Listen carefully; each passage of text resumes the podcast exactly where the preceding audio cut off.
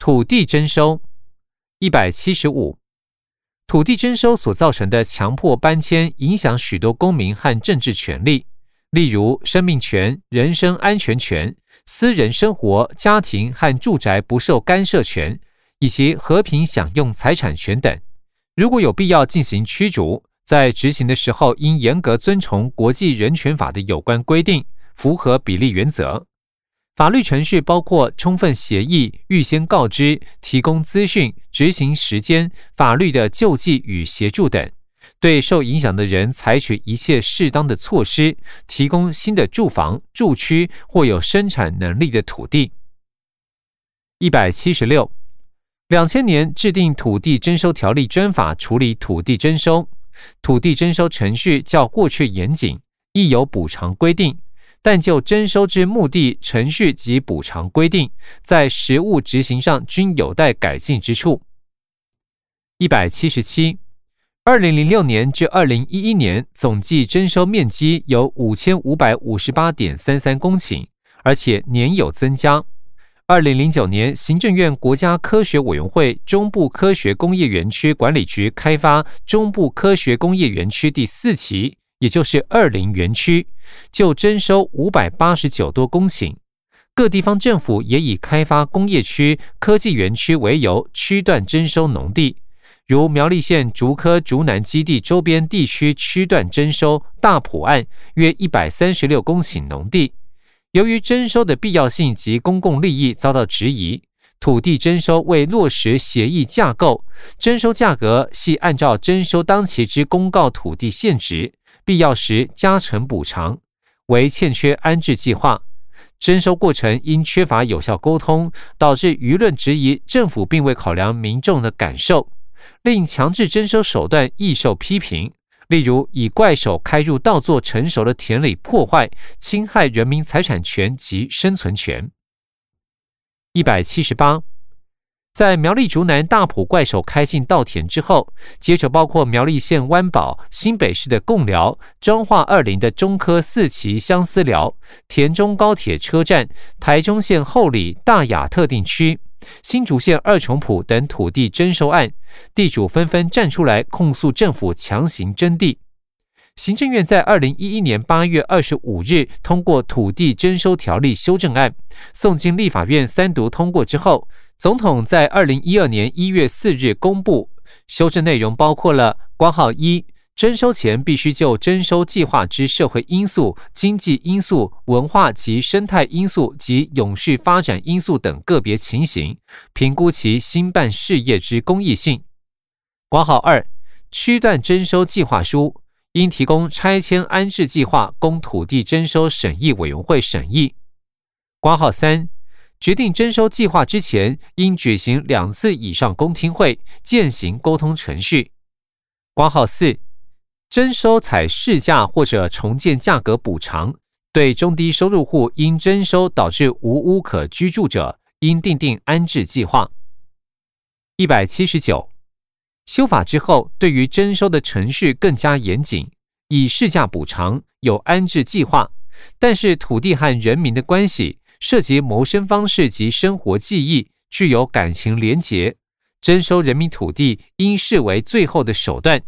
为避免征地争议及腐烂，要透过公民参与机制做征收前公益性、必要性的评估，建立土地征收审议小组的组成及运作透明机制，明确宣告采行市价征收的时间，尽可能避免征收特定农业区，才能落实保障人民财产权和生存权。扫雷行动一百八十，因应中国大陆于一九四九年之后对金门、马祖岛屿之攻击，中华民国于岛上埋设甚多地雷，唯已依据《禁止使用、储存、生产及转移人员杀伤性地雷公约》，于二零零六年通过《杀伤性地雷管制条例》，应于二零一三年之前完成排除布雷区域内杀伤性地雷。核子设施。一百八十一，台湾已有三座运转中的核电厂，第四座核电厂正新建中，有三座位于北部沿海地区。政府应以日本福岛核灾为因鉴，进行全面核安总体检及强化复合性天然灾害应变能力，并建制机组断然处置措施，以全力预防核子事故发生严重而不可控制的情形。核能低废料送往位于台湾东部外海的兰屿岛存放，受到该岛居民主要为原住民之长期抗议。为解决此一问题，政府针对低放射性废弃物之处置已完成建议候选厂址作业。四最终处置厂完成相关选址程序并竣工启用后，将尽速完成蓝屿主存厂废弃物桶之迁移及进行除役拆厂作业。另依据环境基本法所揭示非核家园目标，政府已于二零一一年十一月三日宣示新能源政策。并以务实稳健做法，积极落实各项节能减碳与稳定电力供应配套措施，打造达成非核之有利条件，逐步迈向非核家园之目标。传染病隔离一百八十三，二零零三年严重急性呼吸道症候群 SARS 流行期间，台北市立联合医院和平院区发生多起感染死亡案例，而将全院人员隔离在内。政府并对被隔离者或死亡者发放慰问金或急难救助金。二零零四年传染病防治法修正后，授权卫生机关得于紧急疫情时期设立检疫或隔离场所，对于隔离检疫者给予补偿费。司法院大法官释字第六百九十号解释认为，强制隔离虽不违宪，但宜明确规范强制隔离之最长期限及决定施行强制隔离处置相关之组织程序等办法，并建立及时请求法院救济及合理补偿之机制。相关机关宜尽速通盘检讨传染病防治法制。乐生疗养院一百八十三。台湾在一九六二年之前，对于汉生病患之治疗，长期采取不人道的集中强制隔离治疗政策，使汉生病患饱受歧视及痛苦。尽管立法院于二零零八年制定《汉生病患人权保障及补偿条例》，行政院院长于二零零九年公开道歉，期望能给予关怀，并全力做好医疗照护工作。但乐生疗养院系具有人权、文化资产、医疗史之多重保存价值，且有汉生病患居住，更有鉴于联合国特别报告员保罗·杭特及米尔顿·科塔里于二零零五年七月二十日对于乐生疗养院之关注，政府应确实注意如何保障汉生病患受公约确认之权利。第十三条，签证核发等相关规范。一百八十四。有关签证之核发、拒发及撤销、废止、注销，均依外国护照签证条例、外国护照签证条例施行细则与外交部及驻外管处办理外国人与中华民国国民结婚申请来台面谈作业要点相关规定办理。一百八十五，外交部及驻外管处受理签证申请时。因横着国家利益、申请人个别情形及国家与中华民国关系决定准驳，申请人有外国护照签证条例所列举之各款情形之一时，外交部或驻外管处得拒发签证，并得不附理由或撤销或废止其签证。最近五年签证之核发、拒发及撤销、废止之相关统计数据，如表二十六。此处配表格一张。表格上方说明为表二十六，二零零七年至二零一一年签证之核发、拒发及撤销、废止相关统计。二零零七年至二零一一年核发件数分别为三十九万四千九百一十一件、三十九万五千六百九十四件、三十四万八千九百九十件、四十万六千两百二十二件以及四十六万七千七百五十九件。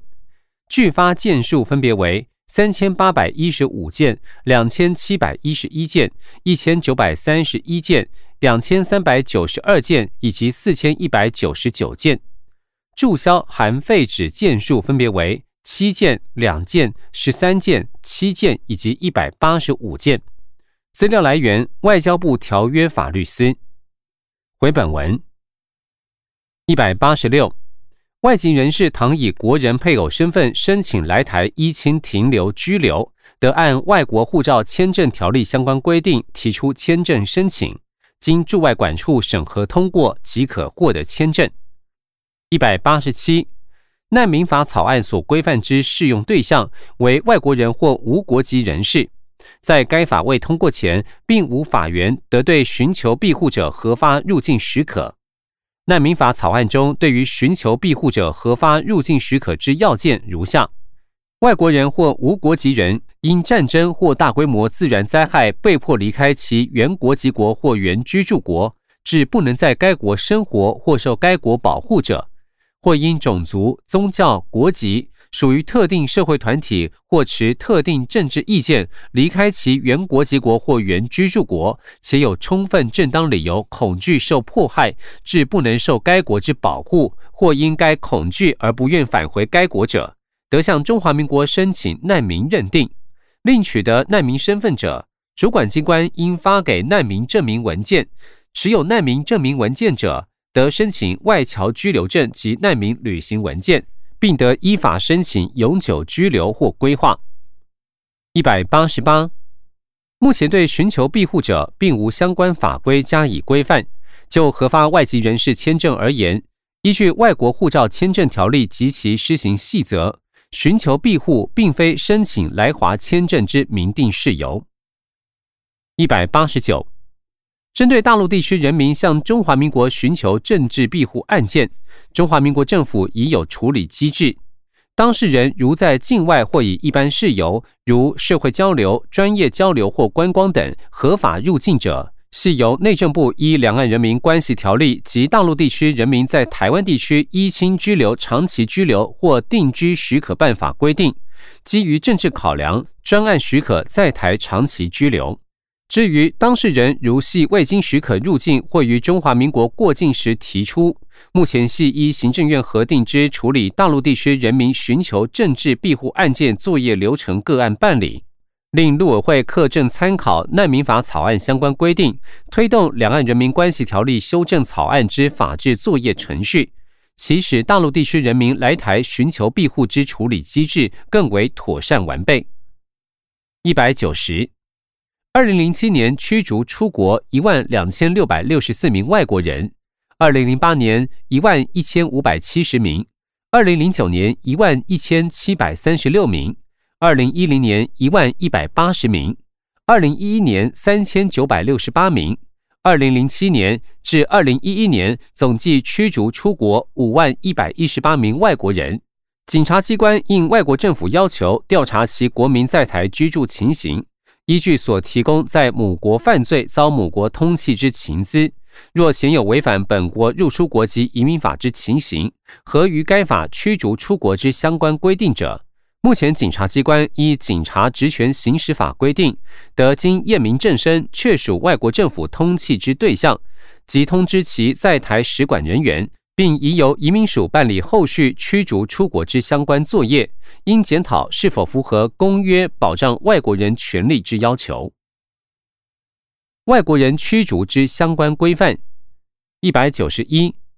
中华民国境内合法居留停留之外国人，依刑法第九十五条规定，受有期徒刑以上刑之宣告，经法院判决驱逐出境者，得于刑之执行完毕或赦免后驱逐出境。或有入出国及移民法第三十六条第一项各款情形，移民署得强制驱逐出国。倘外国人有入出国及移民法第三十六条第一项第二款、第四款至第七款、第九款或第十款之情形，移民署得于强制驱逐出国前限令其七日内出国。一百九十二。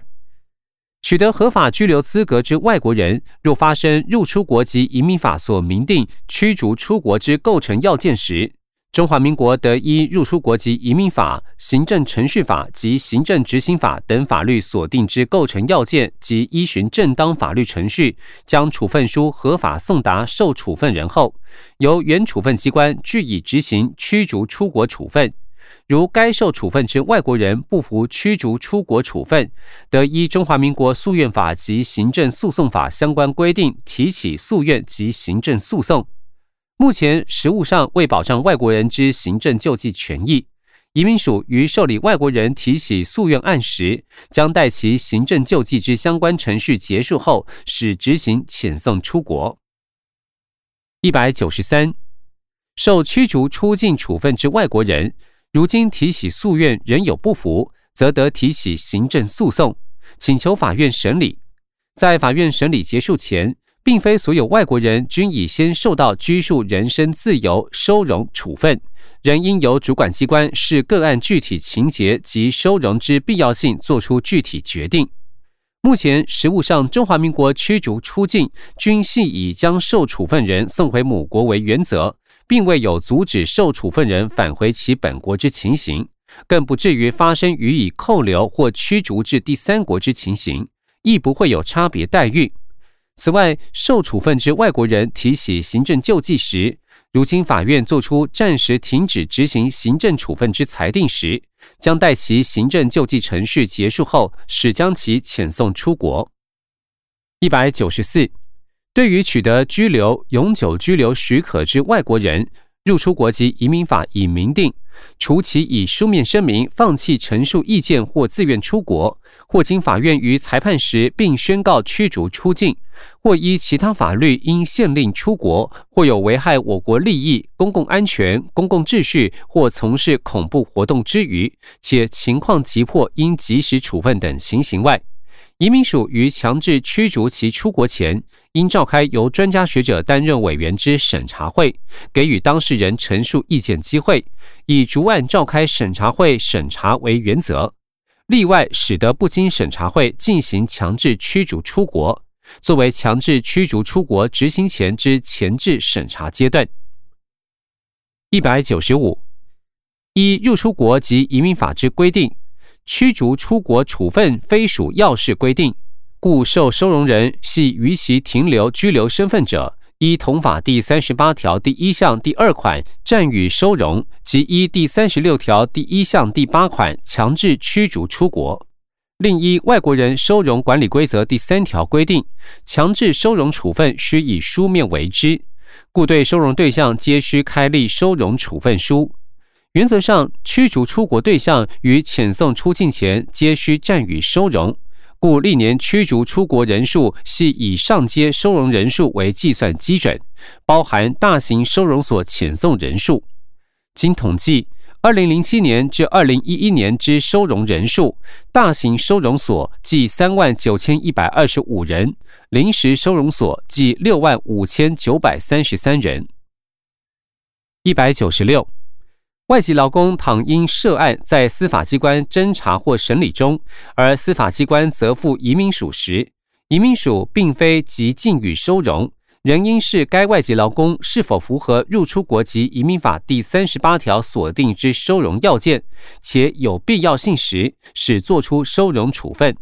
经统计。二零零七年至二零一一年，该署收容涉案人数分别为一千一百一十二人、一千两百二十七人、一千三百八十八人、一千一百八十四人以及一千两百九十五人。一百九十七，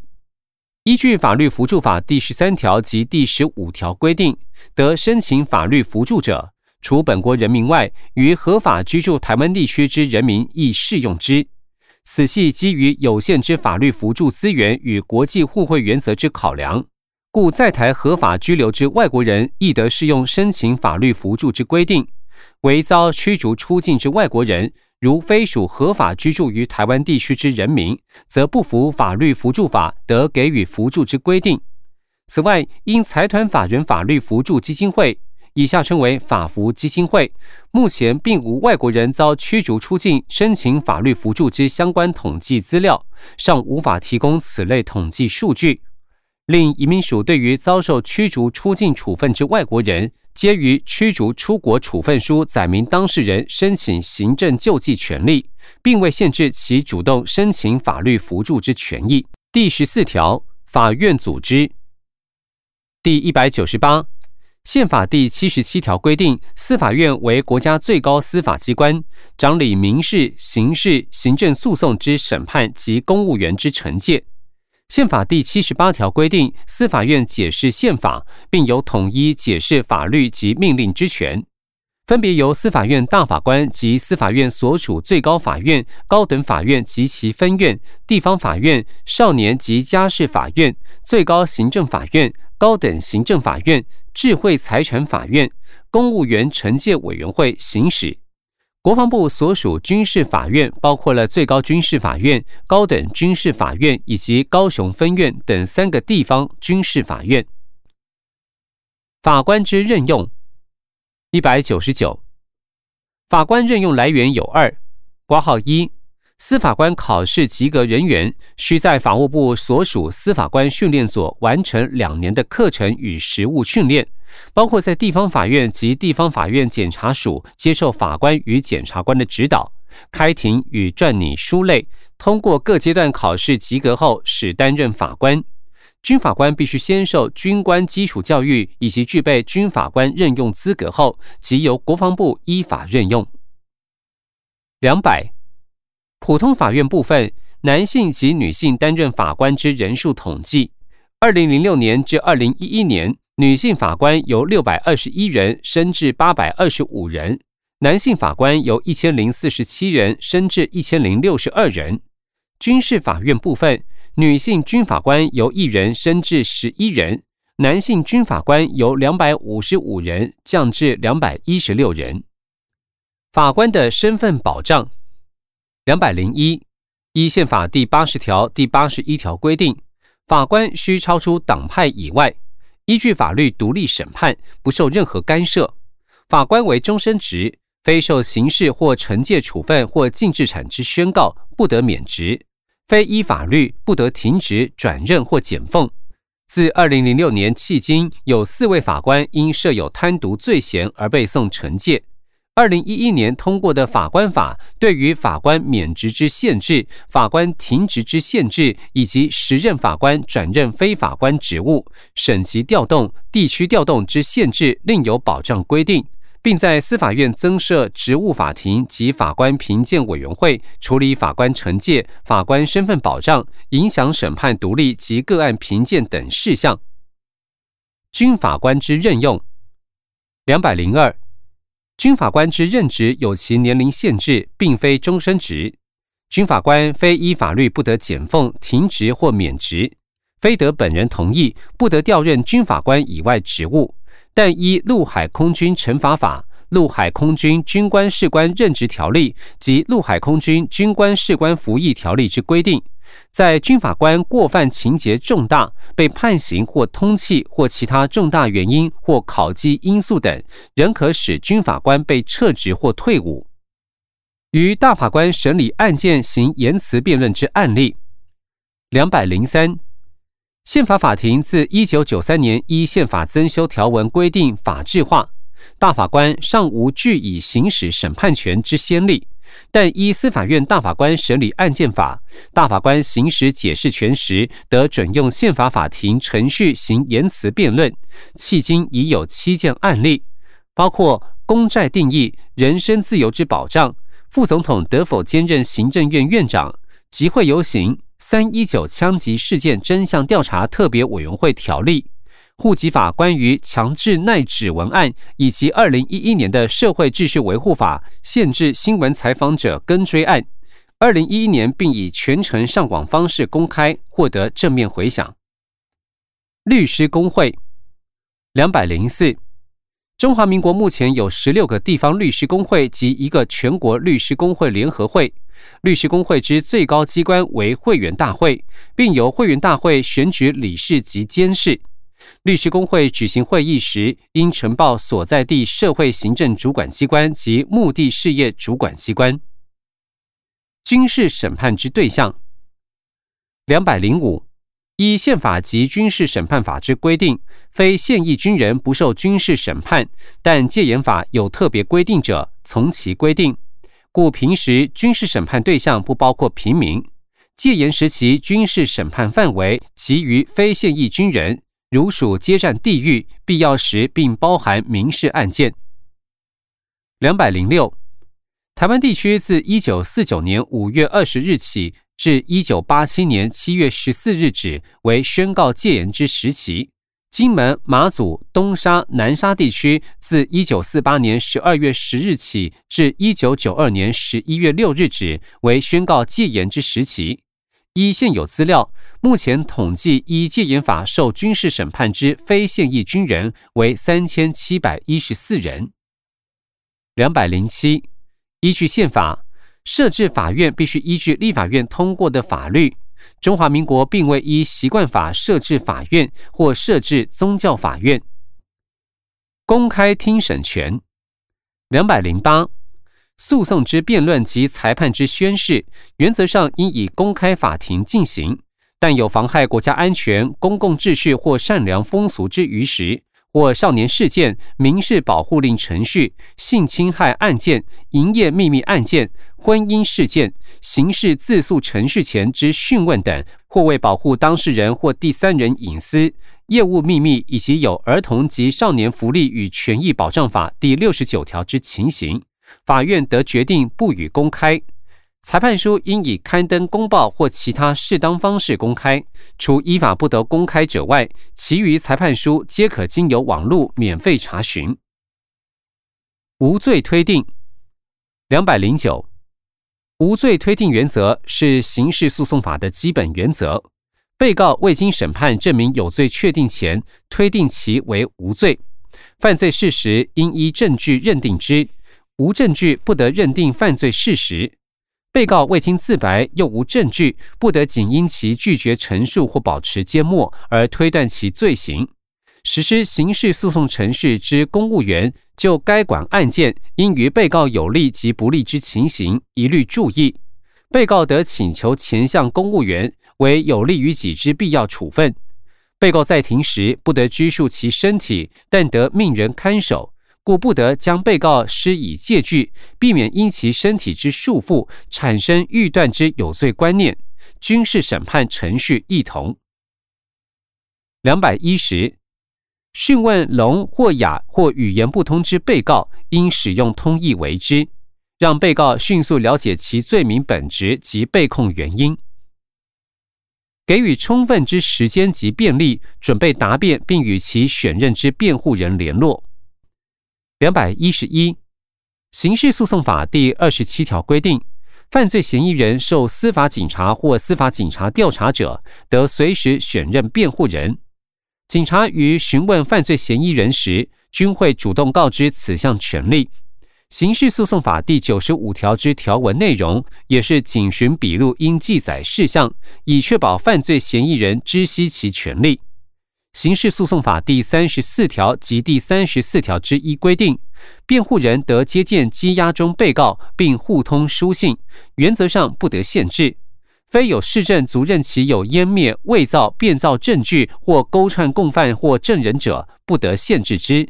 且限制之申请由检察官提出后，需经法官签名核准。国民及外国人均同享上开权利。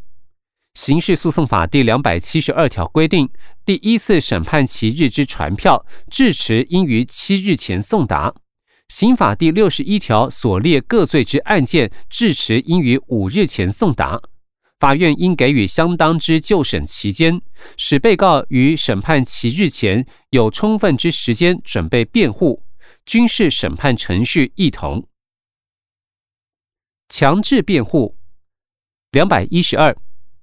刑事诉讼法关于智能障碍者之强制辩护权利，虽已给予检察官之侦查程序，但仍不包括其他有无法自行完整陈述或欠缺理解能力之人，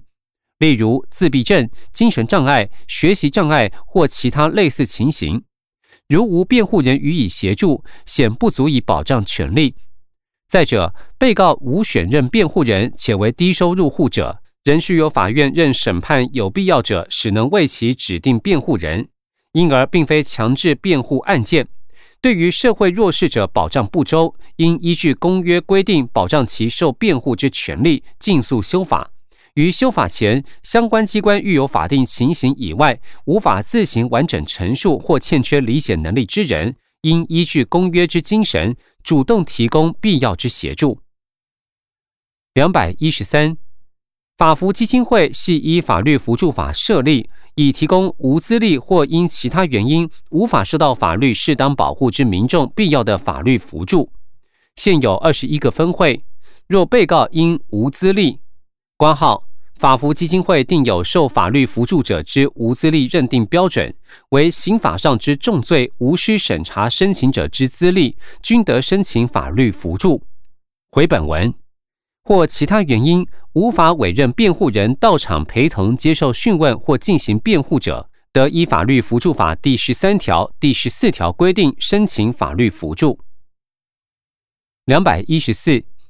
二零零六年至二零一一年。刑事被告申请法律扶助之案件量人数分别为六千八百二十二件、九千六百件、一万两千六百七十七件、一万四千一百七十六件、一万六千零三十五件以及一万六千零六十四件。另，二零零六年至二零一一年准予法律扶助被告之案量人数分别为四千四百四十四件、六千九百三十七件、七千五百八十件、九千零二十九件、一万三百五十六件以及一万四百八十三件。两百一十五，二零零八年至二零一一年有公设辩护人强制辩护案件分别为。一万五千七百一十二件，一万两千一百五十一件，九千一百六十三件，以及八千两百六十八件。义务辩护律师之强制辩护案件分别为两千一百五十五件、两千零二十五件、两千四百九十一件，以及一千八百五十五件。